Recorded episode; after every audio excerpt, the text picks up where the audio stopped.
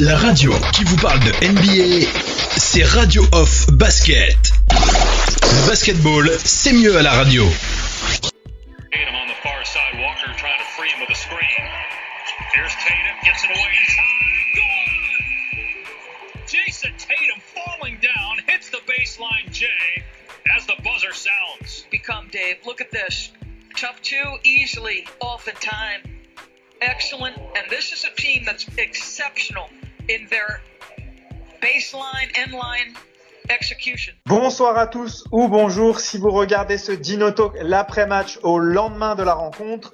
La rencontre dont nous allons parler aujourd'hui, c'est bien sûr ce match 1 entre les Boston Celtics et les Toronto Raptors, match 1 des demi-finales de la conférence Est, qui s'est soldé par une lourde défaite pour les Raptors, 112 à 94. On va revenir sur cette rencontre avec notre coach, coach Étienne. Salut coach. Salut à tous, salut Mike, j'espère que ça va bien. Ça va, ça va, même si j'ai tweeté que j'étais un peu énervé, au final, ça reste que du basket.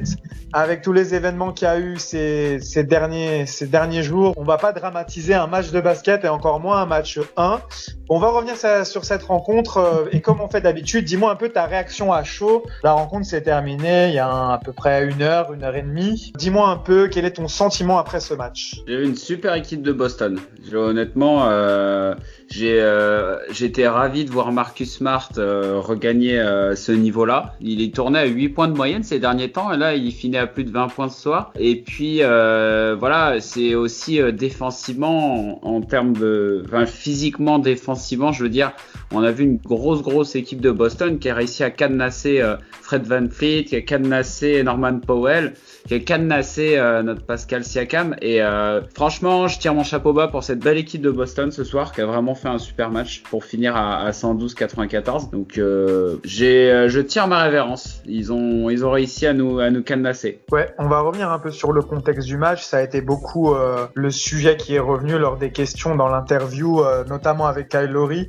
Euh, c'est bien simple, dans l'interview d'après-match de Kyle Lowry, il n'y a pas eu une seule question sur le match. Tout le monde a un peu ah, reparlé du contexte. Et, ouais, pas une seule question sur le match. Euh, tout le monde a reparlé du contexte qui s'était passé avant et euh, l'impact que ça avait eu sur cette rencontre. Donc de toute façon, euh, ce que les joueurs, euh, parce que Ibaka aussi, après ça a plus parlé du match avec Ibaka, mais que les joueurs ont dit, est-ce que Nick Nurse a dit, de toute façon, les Raptors ne s'en servent pas comme excuse. Bien sûr, c'était difficile d'avoir la tête au basket pour la rencontre, mais c'était exactement la même chose pour les Celtics. Et comme disait Nick Nurse, je, pas, je les ai pas sentis dérangés par ça. Alors on va on va juste euh, souligner le fait que ça a été quelque chose de très émotionnel l'avant-match dans les vestiaires avant Nick Nurse a dit il a pas vu beaucoup de fun dans l'équipe. Mm. Donc on va on va on va on va souligner ça bien sûr, c'est pas ce qui explique la défaite des Raptors.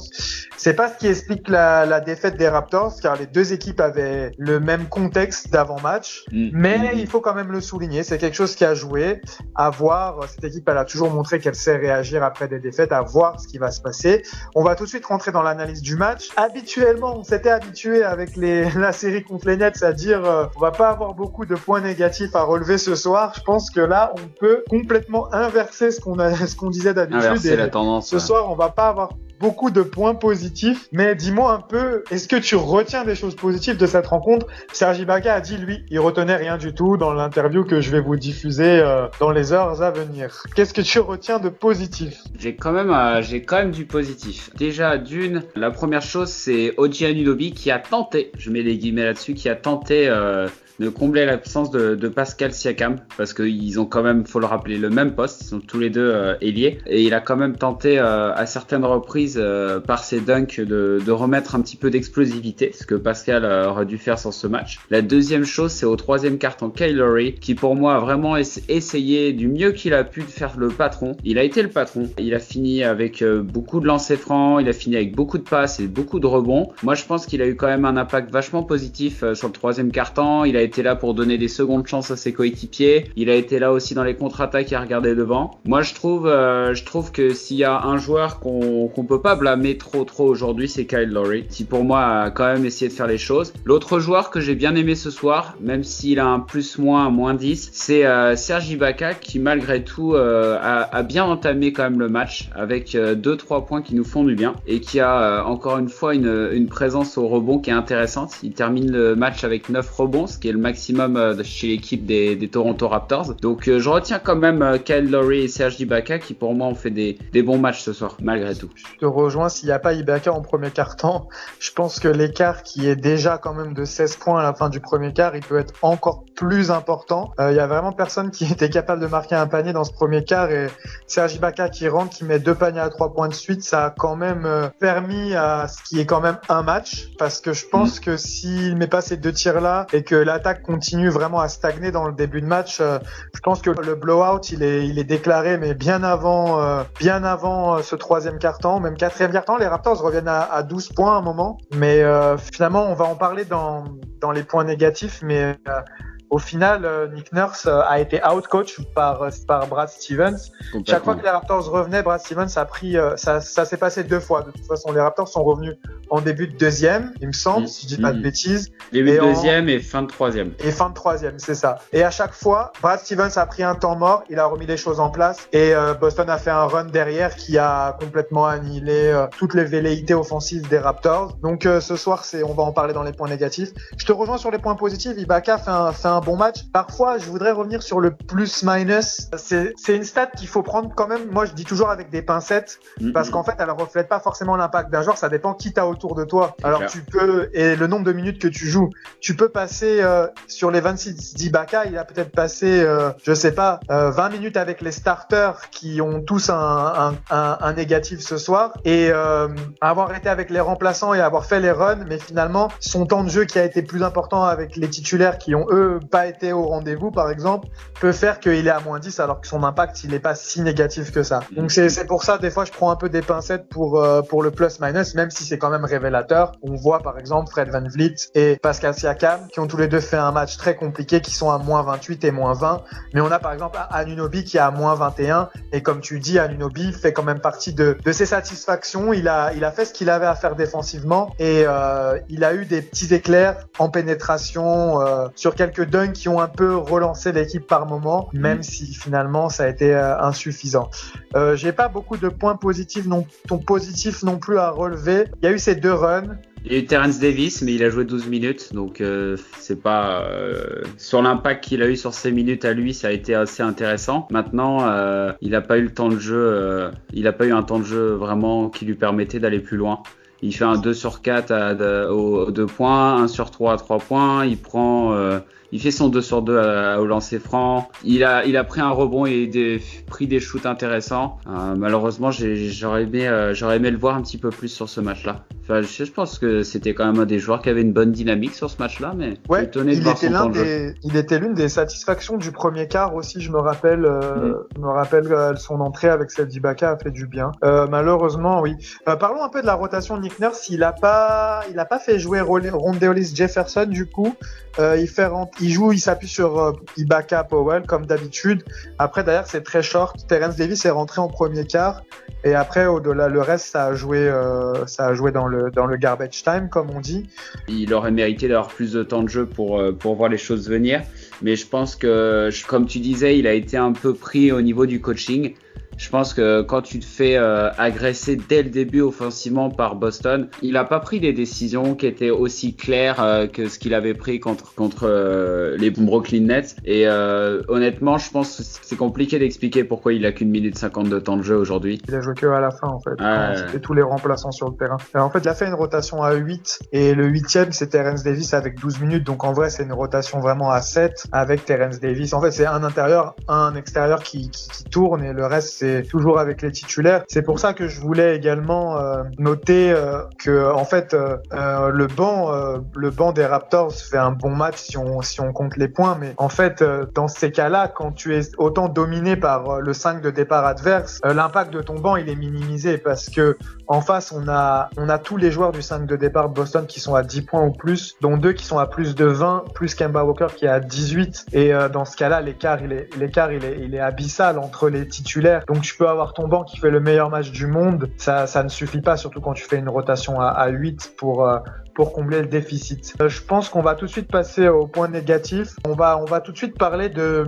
Moi, je voulais commencer par la défense, en fait. Les mm. Raptors, on sait que c'est une très bonne équipe pour défendre le tir à trois points, avec cette petite faiblesse qu'on a notée tout au long de l'année dans les corners. Donc, la plupart du temps, ils arrivent à faire en sorte que leur adversaire soit pas très adroit à trois points, même dans les corners. Mais ce soir, alors, est-ce que c'est coup de génie de Brad Stevens ou juste un soir où Boston était en feu? Ce soir, Boston a été vraiment très bon dans cet exercice. Il commence le troisième quart avec avec trois tirs primés et ça a vraiment mis, euh, mis à mal euh, les Raptors. Comment tu analyses ça? Est-ce que c'est euh, la zone mise en place par Nick Nurse? Est-ce que c'est les choix de Nick Nurse qui font que ces trois points sont ouverts dans les coins? Et comment tu vois un peu tout ça ce soir sur l'adresse de Boston? On sait que l'adresse c'est quelque chose de fluctuant de toute façon, mm, mm, mais mm. ce soir c'était vraiment un grand soir pour Boston. Tout le monde mettait à trois points. Wanamaker a mis à trois points. Même quand il est rentré, comment il s'appelle? Oyeleye, il a marqué à trois points. Tout le monde a marqué à trois points face à cette défense des Raptors. Alors qu'à l'inverse, Toronto, euh, on aurait pu leur mettre un cercle de 1 mètre de diamètre. Je pense qu'ils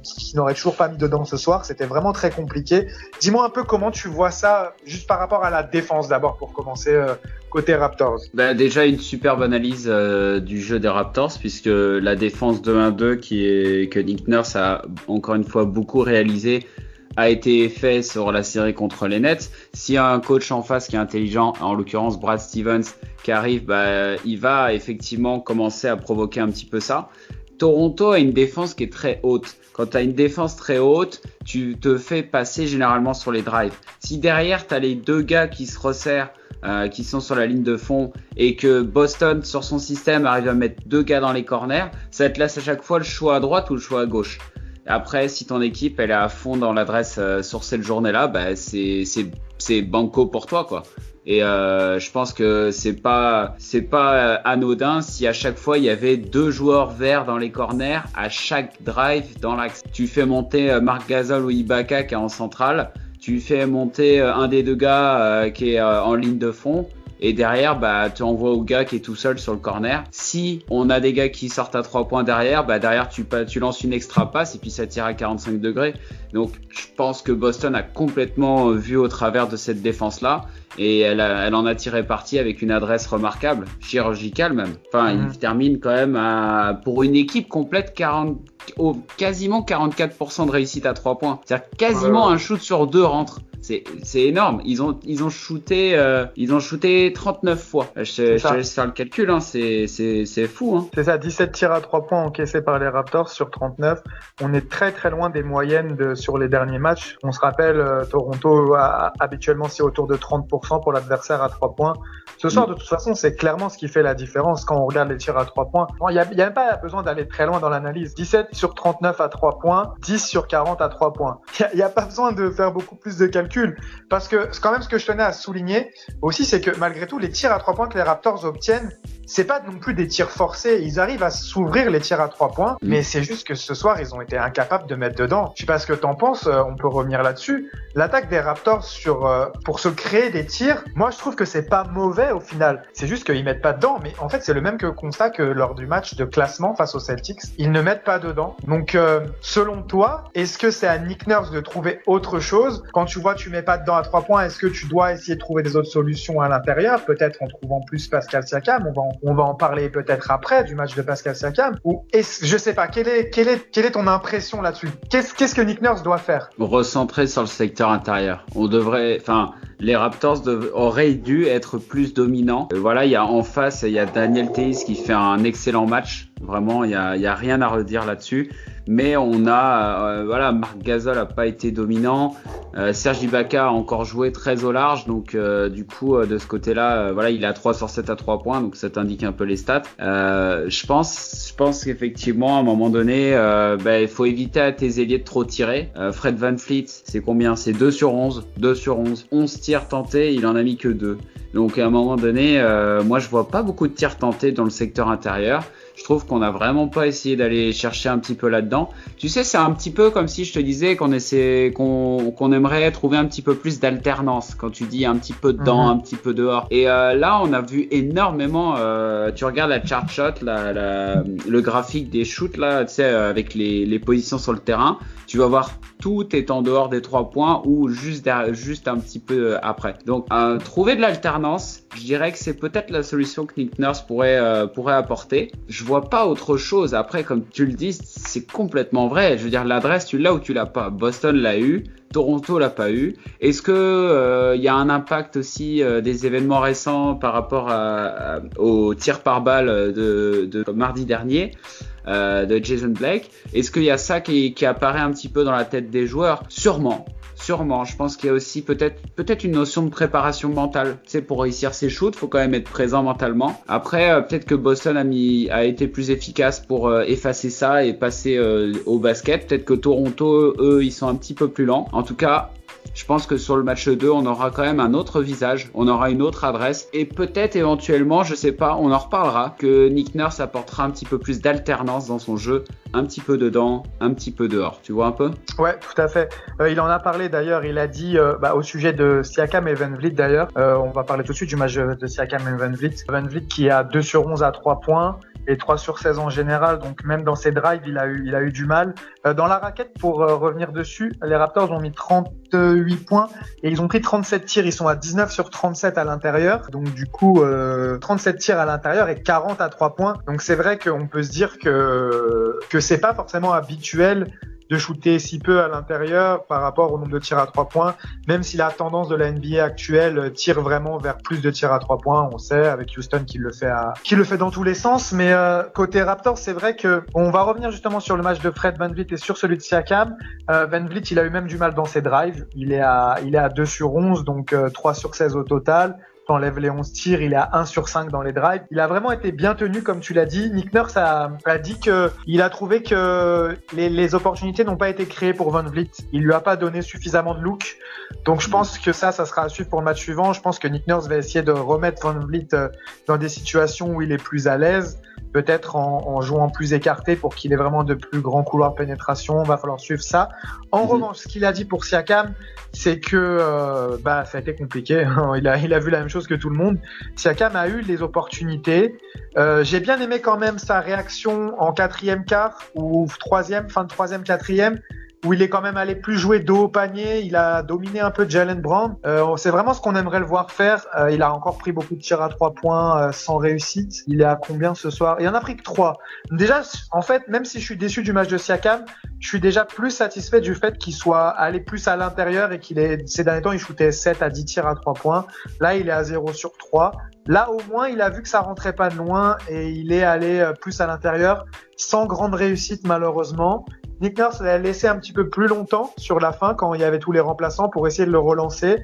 Il a mis un petit flotteur, bon, il a 5 sur 16, hein. c'est vraiment quand même très compliqué même à l'intérieur. Mais euh, Nick Nurse a dit il va essayer de lui donner euh, peut-être plus le varier ses positions, que ce soit du post-up, que ce soit des, des isolations. Euh, voilà, moi je pense que la clé quand même est dans les mains de Pascal Siakam parce qu'on l'a vu quand il veut dominer Jalen Brown, il le domine, mais il va falloir le faire, je pense, tu vas être d'accord avec moi, avec plus de consistance. Mm, mm. On a besoin de ils, ont besoin de lui. Ils ont besoin de Pascal Siakam. Tu peux pas, euh, tu peux pas rely, enfin rely, tu peux pas toujours tenir compte des autres joueurs. Cette année, c'est le joueur qu'on attend euh, tout en haut. Voilà. Pour moi, il doit, il doit épauler l'équipe avec Kyle Lowry et euh, ces playoffs, c'est on s'essouffle un peu là pour le moment, donc on attend quand même un autre visage de sa part. Je suis encore une fois très dur avec lui, mais euh, mais je pense que c'est pour le mieux, tu vois. Genre, euh, et on a l'équipe a besoin de lui, l'équipe a besoin de ses tirs, l'équipe a besoin de ses 1 contre 1. Et euh, sans ça, honnêtement, ça libère pas du tout Fred Van Fleet, ça libère pas du tout Norman Powell qui se font complètement bousiller au niveau de la taille. Enfin, Jalen Brown, il est grand. Euh, Jason Tatum, il a des longs bras. Marcus Smart, même s'il est un peu plus dans les mêmes tailles euh, que nos gars, bah, il défend hyper fort. Mais je veux dire, si t'as pas à défendre Pascal Siakam, parce qu'il est pas dans un bon jour, bah du coup tu défends sur les autres qui scorent. Et derrière, bah c'est c'est un petit peu un roulé boulet et, tout le monde s'enchaîne comme ça. Ouais, complètement ouais. On a besoin de la fixation de Siakam, sinon ça libère moins les autres joueurs. Tout à fait d'accord avec toi. Siakam, il a combien de passes ce soir? Il est seulement à deux passes. Bon après c'est pas un gars qui tourne à 10 passes par match non plus, mais euh, mais on l'a pas senti euh, capable de faire des décalages. On le sent mm. pas, euh, on le sent pas euh, agressif dans, dans les contre-attaques. Milner, ça dit, il va essayer de plus l'involve dans les contre-attaques. Mais on, euh, puis il a fait beaucoup de mauvais choix aussi. Euh, J'ai une image qui me revient en tête en contre-attaque. À un moment, il a Paul qui est tout seul à côté de lui, mais on dirait il veut tellement se se, se prouver qu'il peut aller scorer qu'il est allé forcer. Il a fait le passage en force alors que c'était une contre-attaque à deux contre un ou euh, des choses comme ça.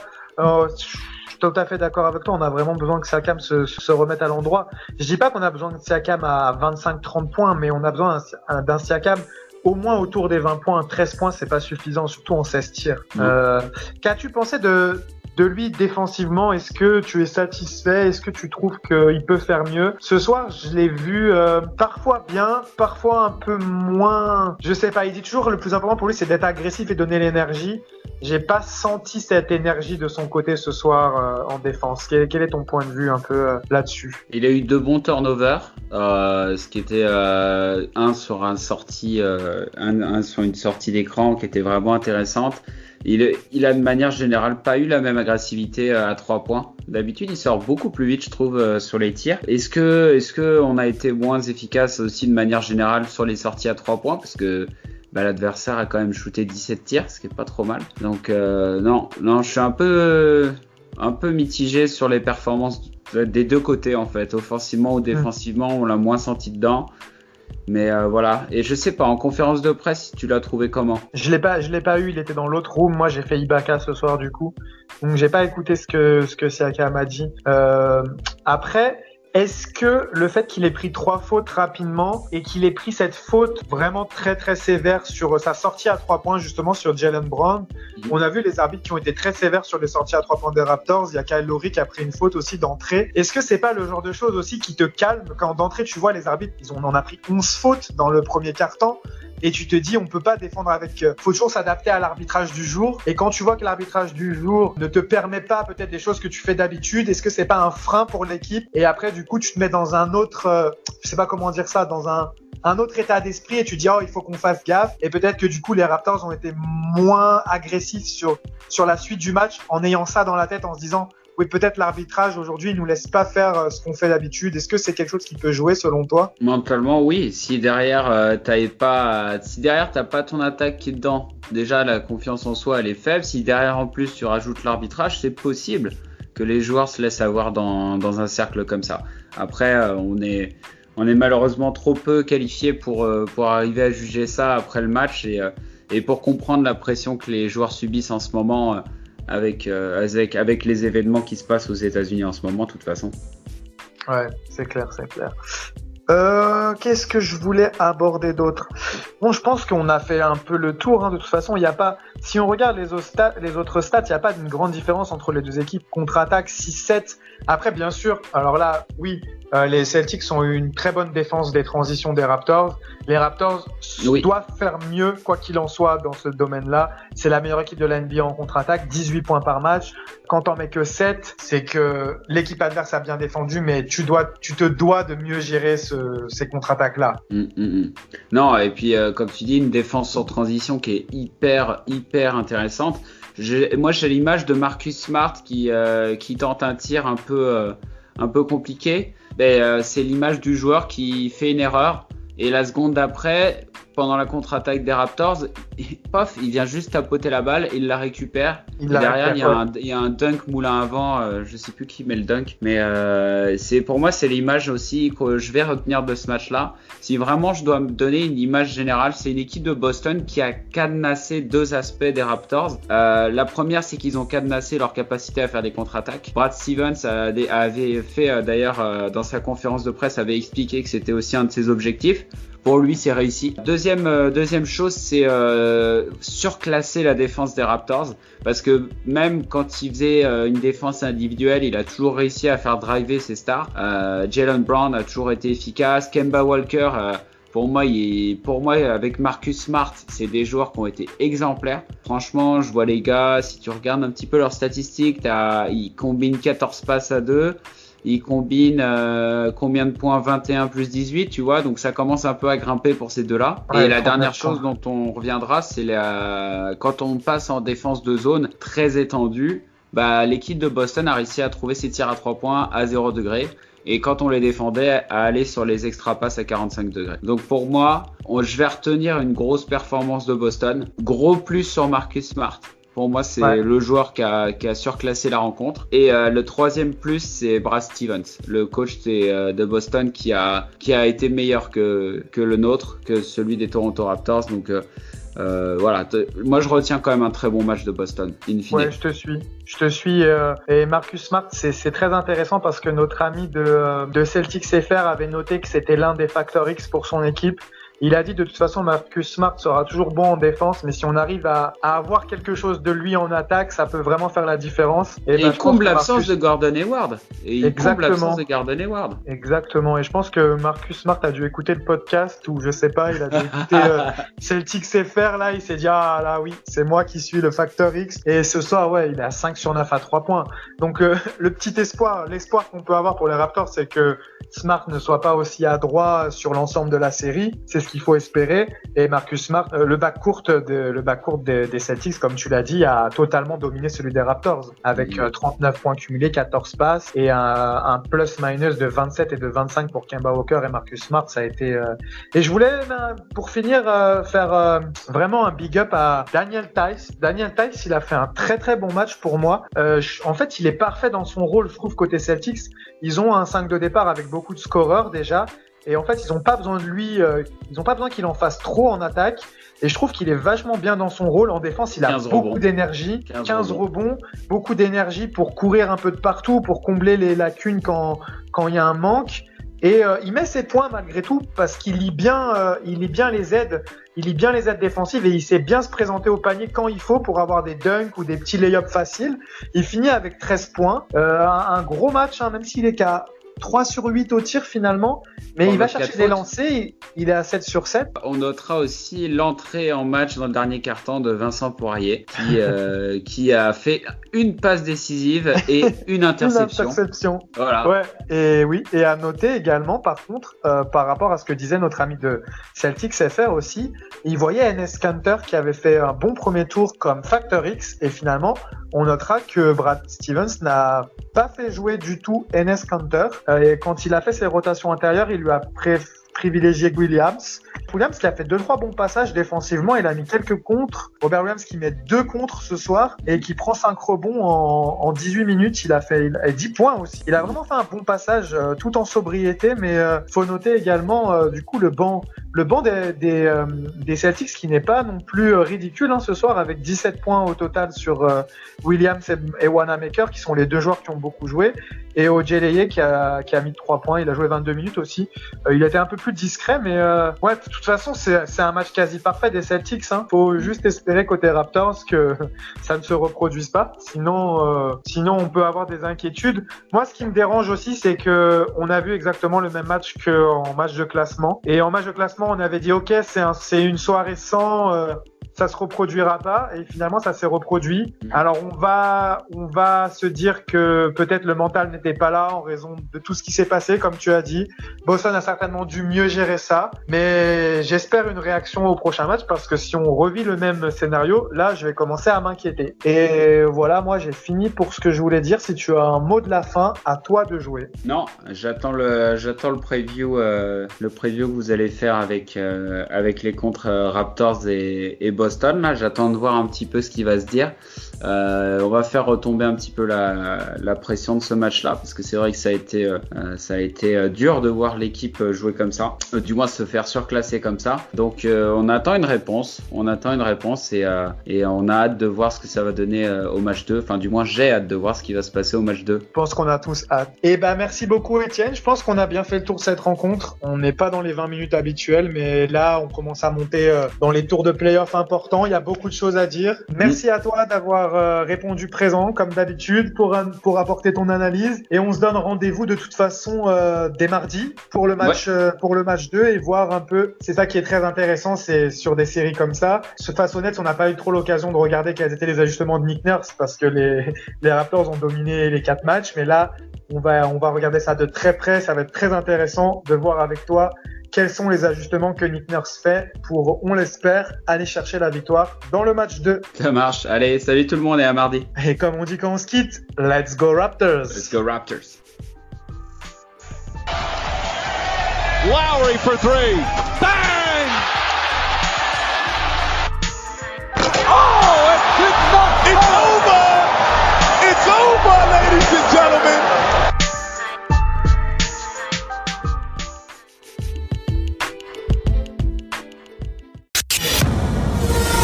La radio qui vous parle de NBA, c'est Radio Off Basket.